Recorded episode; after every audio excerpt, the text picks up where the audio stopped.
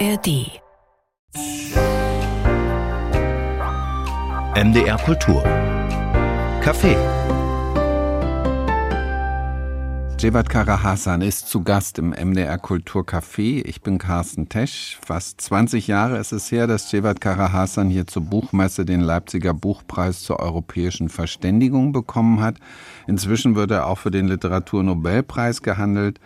Im Januar ist er 70 geworden. Heute lebt er in Graz und Sarajevo. Und Jevat Karahasan hat einen neuen Roman geschrieben, der heißt Einübung ins Schweben, spielt in Sarajevo zu dem Zeitpunkt, als die bosnischen Serben ihre jahrelange Belagerung der Stadt beginnen.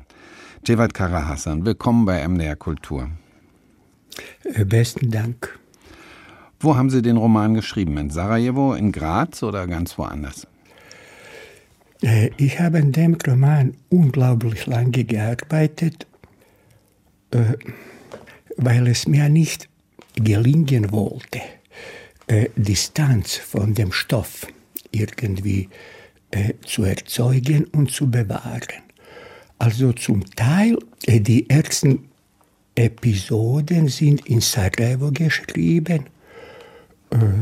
Das Buch wurde aber hier in Graz beendet weil ich, ja, äh, in Graz hat mich die Corona-Pandemie aufgehalten, danach meine Krankheit, so dass Roman in Graz zu Ende gebracht wurde.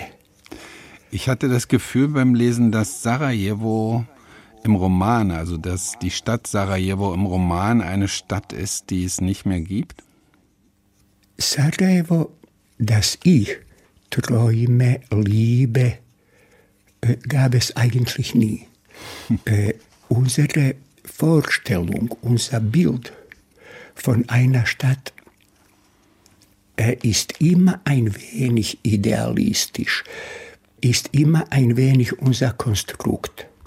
Mein Sarajevo, äh, das waren, was weiß ich, äh, fünf Freunde, 20 äh, Menschen, mit denen ich Fußball spielte, meine Studenten, Schauspieler, Regisseure, also eine, äh, ein sehr enger Kreis.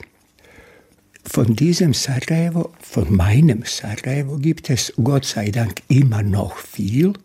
Es ist immer noch eine offene Stadt, in der ein humoriges Verhältnis zur Wirklichkeit existiert äh, und die Wirklichkeit erträglich macht. Es ist immer noch eine Stadt, in der Witze produziert werden. Wahrscheinlich die einzige Stadt auf Erden, europaweit sicherlich einzige, in der sich niemand über enge Freundschaft zwischen einem Hafiz und einem Franziskaner wundert. Für alle ist das normal. Von diesem Sarajevo gibt es, wie gesagt, Gott sei Dank immer noch viel. Aber von dem Sarajevo, von dem mein Erzähler Raiko Schurup berichtet, ist wirklich ganz wenig geblieben, weil sowohl er wie auch seine Nichte Sanja wie auch seine Mutter, alle sind weg. Äh, und darum ging es, das war, glaube ich, eines der Probleme bei der Arbeit an dem Buch das Verschwinden einer Welt klarzumachen, zu erzählen, ohne Pathetik, mit etwas Humor, aber mit, auch mit viel Trauer. Und so wirkt der Roman über weite Strecken wirklich wie, wie ein Traum, den Sie immer wieder träumen, der aber eigentlich realer ist als die Wirklichkeit, wie eine Geistererzählung, in der alles wahr ist. Danke, das freut mich. Es freut mich sehr, dass Sie so empfinden. Äh, ja, es sollte es auch so sein. Äh, denn das Leben im belagerten Sarajevo äh, war in vielerlei Hinsicht eher ein Traum oder ein Koschmar als ein wahres Leben. Denn die Welt, in der sich die Leute bewegten, war nicht die äh, wirkliche, äh, gut geordnete Welt. Er Bild dieser Welt im Spiegel, also äh, eine Umkehrung. Sehen Sie, wenn Sie einmal eine Frau sehen, die bitter weint, weil ihre Kinder mit ihr sind in Sarajevo, nicht anderswo, zum Beispiel in Frankreich, da haben Sie nicht mehr mit der wirklichen Welt zu tun. Das ist eine Umkehrung der Wirklichkeit. Äh, wenn die Leute einen Menschen aufrichtig beneiden, weil er so still gestorben ist. Das ist wieder etwas Merkwürdiges, wieder etwas Unwirkliches. Und äh, mein äh, Roman Einübung ins Schweben ist voller von diesen Erfahrungen, äh, von Ereignissen, die eine geordnete, von Logos beherrschte Wirklichkeit leugnen. Darum äh, muss es fast wie, wie Sie sagten, ein Albtraum oder ein Traum vorkommen. Ja. Cevat Karahasan, die Menschen, von denen Sie erzählen, die Ihren Protagonisten in Sarajevo begegnen, Sie haben schon beschrieben, die gehörten nicht zum engeren Zirkel der Menschen, mit denen Sie dort gelebt haben. Also zum Beispiel die Schauspielakademie, die kommt nicht vor oder es ist also, ja, die, die Welt der der Schauspielerinnen, der Schauspieler wird nur am Rande erwähnt. Die Menschen, um die es in ihrem Roman geht, sind eher so ganz alltägliche Menschen der Stadt aus unterschiedlichen Milieus. Und meine Frage ist, haben Sie die alle gekannt? Äh, das mag merkwürdig klingen, aber meine Antwort lautet eindeutig ja. Äh, die Leute gehörten nicht zu meinem, zum Kreis meiner Freunde, den Menschen, mit denen ich fast alltäglich kommunizierte, aber sie alle habe ich sehr wohl gekannt. Sowohl Suchdi, Becker, Burek Becker, wie auch Kenan und seine Frau, wie mhm. auch äh, Reiko und, und, und alle. Alle habe ich recht gut gekannt. Und Sie, ich habe mich äh, mit dem Buch so lange gequält, weil es mir einfach nicht gelingen wollte, Stoff von mir zurückzudrängen, Distanz zu dem Stoff zu bekommen, eben die Geschichte zu objektivieren. Daher war es so wichtig, Leute, die ich nicht so gut kannte, im Buch handeln zu lassen. Daher war mir auch Peter Herd absolut notwendig ein Fremder, der mit all das hm, sozusagen mit fremden Augen mhm. blickt. Mhm. Peter Hört, das also für diejenigen, die den Roman eben noch nicht gelesen haben, Peter Hört ist ein, ein britischer Gelehrter, sehr berühmter Mann, ganz zentral für den Roman, weil der sich entscheidet, dort in der Stadt, in dem Moment, wo die Belagerung losgeht, dort in der Stadt zu bleiben. Und ja, was macht er da eigentlich in der Stadt? völlig wahnsitzig, bleibt er da, ja, und, und sucht irgendwie westlich satt eigentlich die, die Sensation oder, oder nach sich selbst. Beides ist richtig wahrscheinlich, ne? Genau, beides ist richtig. Und danke für die absolut genaue Formulierung. Also, er war mir absolut notwendig, weil er einen fremden Blick haben kann, haben muss.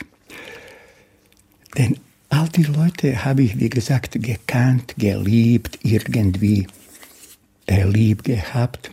Und es geht darum, alles zu objektivieren, nicht meine persönliche Emotion in den Buch hineinfließen zu lassen, sondern eine ästhetische Emotion zu erzeugen. Ich habe nichts literarisch getan, wenn meine Gefühle aus dem Buch herauszulesen sind. Ich habe etwas literarisch getan, wenn mein Leser in dem Buch sozusagen Anlässe findet, Bilder, Erfahrungen, die ihm es möglich machen, eigene Emotionen zu empfinden, äh, hervorzurufen, zu artikulieren. das ist eben das schöne Wunder einer ästhetischen Emotion. Und es hat wirklich unglaublich lange gedauert, bis, es das, bis das gelungen ist. Lassen Sie uns noch einen Moment über diese Schwierigkeit sprechen. Also wann, woran haben Sie gemerkt, das ist jetzt hier noch meine eigene Emotion, das ist keine, keine ästhetische Emotion. Also wenn wir diese beiden, die Sie auch schon erwähnt haben, dieses wunderbare Paar, was also so, so ein herzzerreißendes Ende findet, Senada und Kenan, diese Geschichte von deren Ende, das ist etwas, das ist von, von einer so starken Emotionalität die, wie die, diese Frau mit ihrem Mann umgeht, der unter dem Angesicht der Belagerung einfach nicht mehr essen kann, der immer weniger wird dort. Wie haben Sie da, wie können Sie da diesen Unterschied beschreiben zwischen einer persönlichen Emotion und einer ästhetischen Emotion? Weil es ist so, darüber zu sprechen, ist, ist für mich, ich fand es so unmittelbar, es ist immer noch bewegend, ja. Eben. Äh, Im Buch sind ihre Emotionen präsent, nicht meine. Ich persönlich äh, will heute noch weinen, wenn ich an die beiden denke. Es geht aber nicht darum, dass ich meinen Schmerz, meine Trauer artikuliere. Es geht darum, dass die beiden in dem Buch präsent werden. In dieser ganzen Episode gibt es kein einziges Wort über Gefühle. Einmal sagt Kenan zu Senada, mm, du bist gut, du bist gut. Aber da, da gibt es keine, mhm. äh, keine Rede über Emotionen. Mhm. Emotionen werden durch die Handlung artikuliert. Mhm. Und hoffentlich äh, erzeugen im Leser eine Emotion. Mhm. Darum geht es. Das ist, und es ist einfach völlig unvergesslich. Und ich, ich bin einerseits versucht, diese, diese Geschichte nachzuerzählen. Andererseits wäre es so, so einen ganz wesentlichen Roman, einen Punkt im Roman zu verraten. Ich weiß nicht, wie sehen Sie es? Sollten wir diese, die, die, diese Episode kurz erzählen, weil die auf der anderen Seite eben so klar macht, was Sie meinen? Äh, das ist absolut Ihre Entscheidung, denn wir reden von Ihrer Fassung des Buches. ich erzähle es kurz. Ich erzähle es kurz. Also es ist so, dieser Mann wird immer weniger, der kann nicht essen und die Senada fühlt sich ganz schrecklich, weil sie isst immer noch mal was und fühlt sich aber ganz schuldig ihm gegenüber und dann stellt sich raus, dass das Einzige, was er sich überhaupt an Essen vorstellen kann, Spiegeleier wären und es gibt aber kein Ei in diesem verdammten Sarajevo für sie zu kaufen an diesem Tag. Und sie ist also völlig in der Bredouille und er sagt, komm, lass uns über die Eier sprechen, wie du die Eier machst. Und dann erzählt sie, dann sprechen sie davon, wie diese, diese Eier, diese speziellen Eier, Spiegeleier da gemacht werden und das, als würde ihnen das nähern und dann, und sie sagen die Pointe. Eben, und am Ende bittet er sie, eigentlich bittet sie nicht, er zeigt einfach auf den Revolver die, sie begreift, dass sie ihn umbringen muss. Das, mhm. ist, das wäre die einzige Rettung für ihn. Und sie tut es. Aber wie gesagt, es gibt kein einziges Wort über Gefühle. Ja. Alles ist reine Handlung. Mhm. Mhm. Und äh, dieses äh, Thema, äh, das Essen, äh, kommt in diesem Kapitel zum dritten Mal. Denn das Erzählen ist ein syntaktisches Phänomen. Das erste Mal spricht Peter Hör über wunderbares Abendessen, das er vor einigen Tagen in Sarajevo hätte. Äh, mit schönen Frauen, die Spitzenweine servierten und, und, und. Danach erzählt Raiko über das großartige Mittagessen mit ein wenig äh, Macaroni und Käse. Und am Ende äh, wird, werden eben die Spiegeleier als Traum, als paradiesische Nahrung dargestellt. Hm. Ich glaube, diese drei hm, Erwähnungen, diese drei Geschichten über das Essen, kommentieren sich sehr gut gegenseitig und äh, zeigen auch Ähnlichkeiten, Unterschiede zwischen einzelnen Personen, einzelnen Welten in dieser einen belagerten Stadt. Die dort alle gleichzeitig versuchen, ein Schicksal zu haben, beziehungsweise dem zu entkommen. Ne? Genau. Steht denn der alte Swetschgenbaum noch mit der Bank? Oh ja. Weil der kommt ja. auch so syntaktisch vor. Da geht immer wieder, geht der Reiko in diesem Haus seiner Mutter da in dieser Eisenbahnersiedlung, Chaos der KOK-Zeit, sitzen die immer wieder auf diesem, auf dieser Bank unter dem Swetschgenbaum. Jedes Mal, wenn es etwas zu klären gibt, wenn Reiko versucht, etwas zu begreifen, äh, sich klar zu machen, sitzt er vor diesem Baum. Jedes Mal, wenn er äh, mit Peter sozusagen ins Klare zu einem Thema kommen will, setzen die beiden unter diesem Baum. Stimmt. Der äh, Zwetschgenbaum entwickelt sich hoffentlich zu einem möglichen Fastsymbol. Und den gibt es noch in Sarajevo? Ja. Und wie lange noch mal sehen? Sie, Sie erzählen so vertraut von diesen Menschen und ich hatte fast das Gefühl, dass Sie, also wenn Sie das jetzt mit der ästhetischen Emotion beschreiben, dann geht es ja in diese Richtung. Sie, Sie vertrauen uns diese, diese Menschen auch an. Sie vertrauen diese Menschen, mit denen Sie so viel verbindet, vertrauen die Ihren Lesern an. Ich glaube, ich vertraue meinen Lesern absolut. Denn Leser ist ein immer noch unbekannter Freund. Leser ist Gesprächspartner. Wenn Sie in das Buch nicht Ihre Erfahrungen, Fragen, Gefühle hineinprojizieren, haben Sie das Buch nicht gelesen. Sie haben es konsumiert aber nicht gelesen. Also den Leser vertraue ich unglaublich viel. Äh, die Menschen, die im Buch handeln, habe ich, wie gesagt, gekannt, geliebt. Auch ihnen vertraue ich absolut. Ich weiß nicht, ob sie mir vertrauen würden, hätten sie gewusst, dass sie im Roman vorkommen. genau. genau. Hoffe ich, dass sie nichts gegen mich hätten. Dass vielleicht der Genosse Ibrahim mit seiner Wunsche, mit seiner Wunschelroute und dem, wo er immer Wasser findet, dass ihm das vielleicht zu unwissenschaftlich erschienen wäre, wie er da dargestellt wird. Vielleicht ja, weil er, ist ja, wütend. Er ist ja ein Ingenieur und jetzt kein, kein Wasserflüsterer oder so.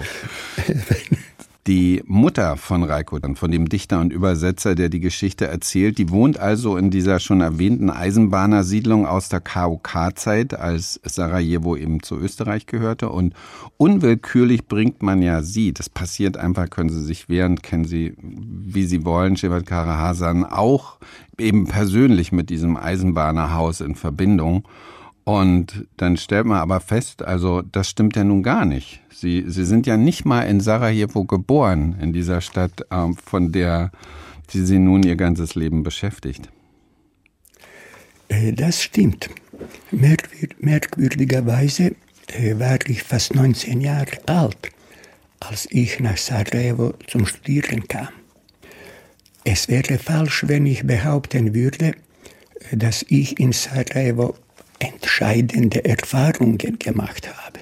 Stimmt nicht, in meinem Leben spielt eine gewisse Rolle. Mein Geburtsort Duvno, die wunderschöne Stadt Mostar, aus Split. Aber äh, aus mir unverständlichen Gründen ist Sarajevo zu meinem sozusagen Schicksalsort geworden. Äh, dabei ist es ein wenig lustig, ein wenig äh, und sehr komisch, äh, dass, dass ich mit Sarajevo und Sarajevo mit mir vom ersten Tag an große Probleme hatten. Ich konnte das Klima in Sarajevo irgendwie nicht ertragen. Äh, in Sarajevo gab es für mich viel zu wenig Licht. Mit meiner absolut neutralen Sprache ging ich den Menschen in Sarajevo mächtig auf die Nerven denn ich spreche meine Sprache sozusagen eine unerträgliche neutrale Sprache. In Sarajevo sprechen die Leute selbstverständlich einen bestimmten Dialekt. Und, und, und. Ein wenig übertreibend würde ich sagen, ich kam nach Sarajevo im Jahre 1972 und begann Ende des Jahres 1972 meinen Weggang von Sarajevo vorzubereiten. Ich wollte unbedingt weg und blieb immer wieder. Und diese Stadt, wie gesagt, die mich nicht mochte und ich sie nicht mochte, wurde zu meinem Schicksalsort, zu der Stadt, die meine Welt ist. Und kann es sein, dass Sie hatten vorhin schon die, den Humor in Sarajevo angesprochen und dass es immer, immer, immer wieder Witze gibt, dass es die auch bis heute, dass es den Humor bis heute dort geben würde, dass das ein wesentlicher Grund ist, dass Sie da oh ja. hängen geblieben sind in Sarajevo? Oh ja, das mag sehr wohl eine, eine von Erklärungen sein. Denn äh, Sarajevo ist wirklich für Romantiker eine beinahe unerträgliche Stadt. In Sarajevo wird auf alles mit Humor reagiert. Wenn in Sarajevo Leute einen großen, aber wirklich großen Fußballspieler haben, wie es Asim Ferhatovic Hasse zu meiner Zeit war, nennen ihn die Fans des Fußballclubs Sarajevo Rotznase. Denn einen lieben Menschen nur zu bewundern wäre viel zu wenig. Man muss über ihn Witze machen, ihn bewundern, ihn lieben. Diese, diese ungeheure Komplexität, äh, diese Mischung aus Humor, der Distanz erzeugt, und Liebe. Mm, das mag eine recht gute Erklärung sein für meine Sarajevo-Obsession. Mich hat überrascht bei Ihrem Roman, dass also die, die Diktatur, Tito-Jugoslawien, die spielt in ihrem Roman also kaum, kaum eine Rolle. Also in Begriffen taucht so das Tito-Jugoslawien noch auf, so im sozialistischen Slang und dass das irgendwie da Theater der Jugend oder so heißt, solche Dinge. Aber ansonsten scheint es irgendwie bedeutungslos. Wie kommt das? Sehr einfach. Diktatur ist ein politischer Begriff. Und das wirkliche Leben spielt sich in der Welt ab, nicht in Begriffen. Heute muss man eben behaupten, das zweite Jugoslawien war eine Diktatur. Ich gebe zu, in meinem langen Leben habe ich von dieser Diktatur kaum etwas gemerkt. Raiko hat eine hm, Passage, nostalgische Passage geschrieben über proletarische Romantik, die er leider in seinem Haus nicht erleben konnte. Aber wie gesagt, das Leben ging einfach ganz normal. Ein wenig proletarische Romantik, ein wenig Probleme mit dem Geld, ein wenig Freude mit den Kindern, ein wenig Probleme mit den Kindern. Ich versuchte, ich wollte unbedingt das wirkliche, konkrete Leben schildern, nicht politische Begriffe kommentieren. Und ehrlich gesagt, in Sarajevo konkret gibt es heute noch eine Tito-Straße, es gibt, ob heute noch, weiß ich nicht, das Theater der Jugend. Und es geht um Folgendes. Wir Menschen können die Geschichte nicht ändern. Wir müssen sie aber erkennen, um aus der Geschichte zu lernen. Also Tito, Diktatur, Sozialismus, Kommunismus, was auch immer, ist Teil unserer Vergangenheit.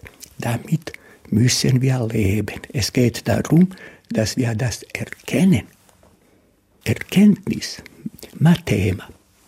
Mhm.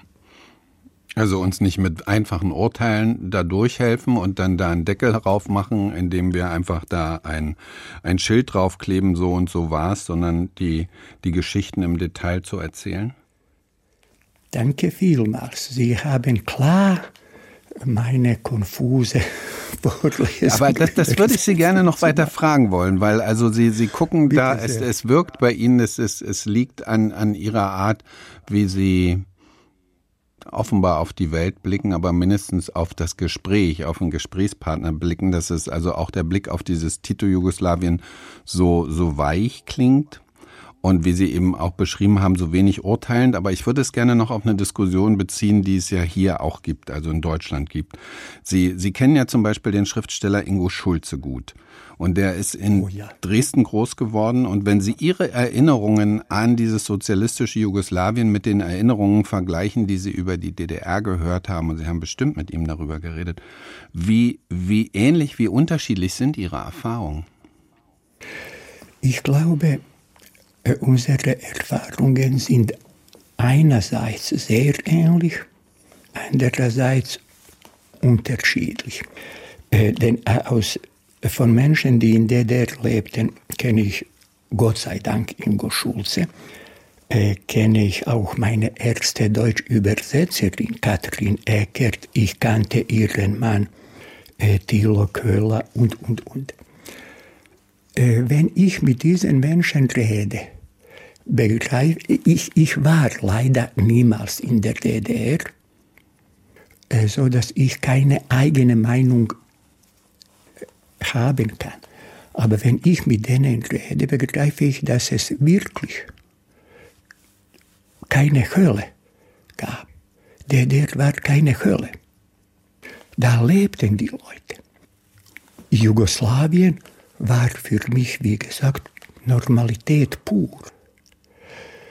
Ich habe keine Spur von einer Hölle erlebt oder gefunden, in Jugoslawien gesehen. Äh, ich glaube, es geht darum, äh, dass wir immer mehr äh, in Begriffen denken, urteilen, auf Begriffe unsere Erfahrungen, unsere Welten reduzieren und die Wirklichkeit, das wahre Leben einfach vernachlässigen. Diktatur, oh Schrecken. Krieg, oh Schrecken. Aber auch im Krieg leben die Leute. Äh, bitte, bitte, bitte, weg von den Begriffen, äh, die, wie Sie sagten, auf, auf denen ein Deckel steckt und eine Etikette hochgiftig aufgeklebt wird und alles ist klar und eindeutig. Nee, in Wirklichkeit, im Leben ist nichts eindeutig. Äh, fällt Ihnen ein etwas, was mehr an Glück hat als äh, eine Mutterschaft? Ich glaube nicht. Äh, gibt es irgendetwas, was mehr mit der Angst verbunden ist als Mutterschaft? Äh, worauf ich hinauf will. Auch unsere Gefühle sind immer in sich gespalten. Es gibt keine reinen Gefühle. Es gibt keine Zustände des reinen Glücks und des reinen Unglücks verwandeln Sie bitte uns nicht mehr in Maschinen. Äh, das war nicht bitte an Sie. Habe ich schon verstanden. Habe ich schon verstanden. Aber ja, ja. Ich, ich, ich will es nicht weglachen, weil das war so ja so eine grundsätzliche Stelle, wo Sie sagten, verwandeln Sie uns bitte nicht in Maschinen.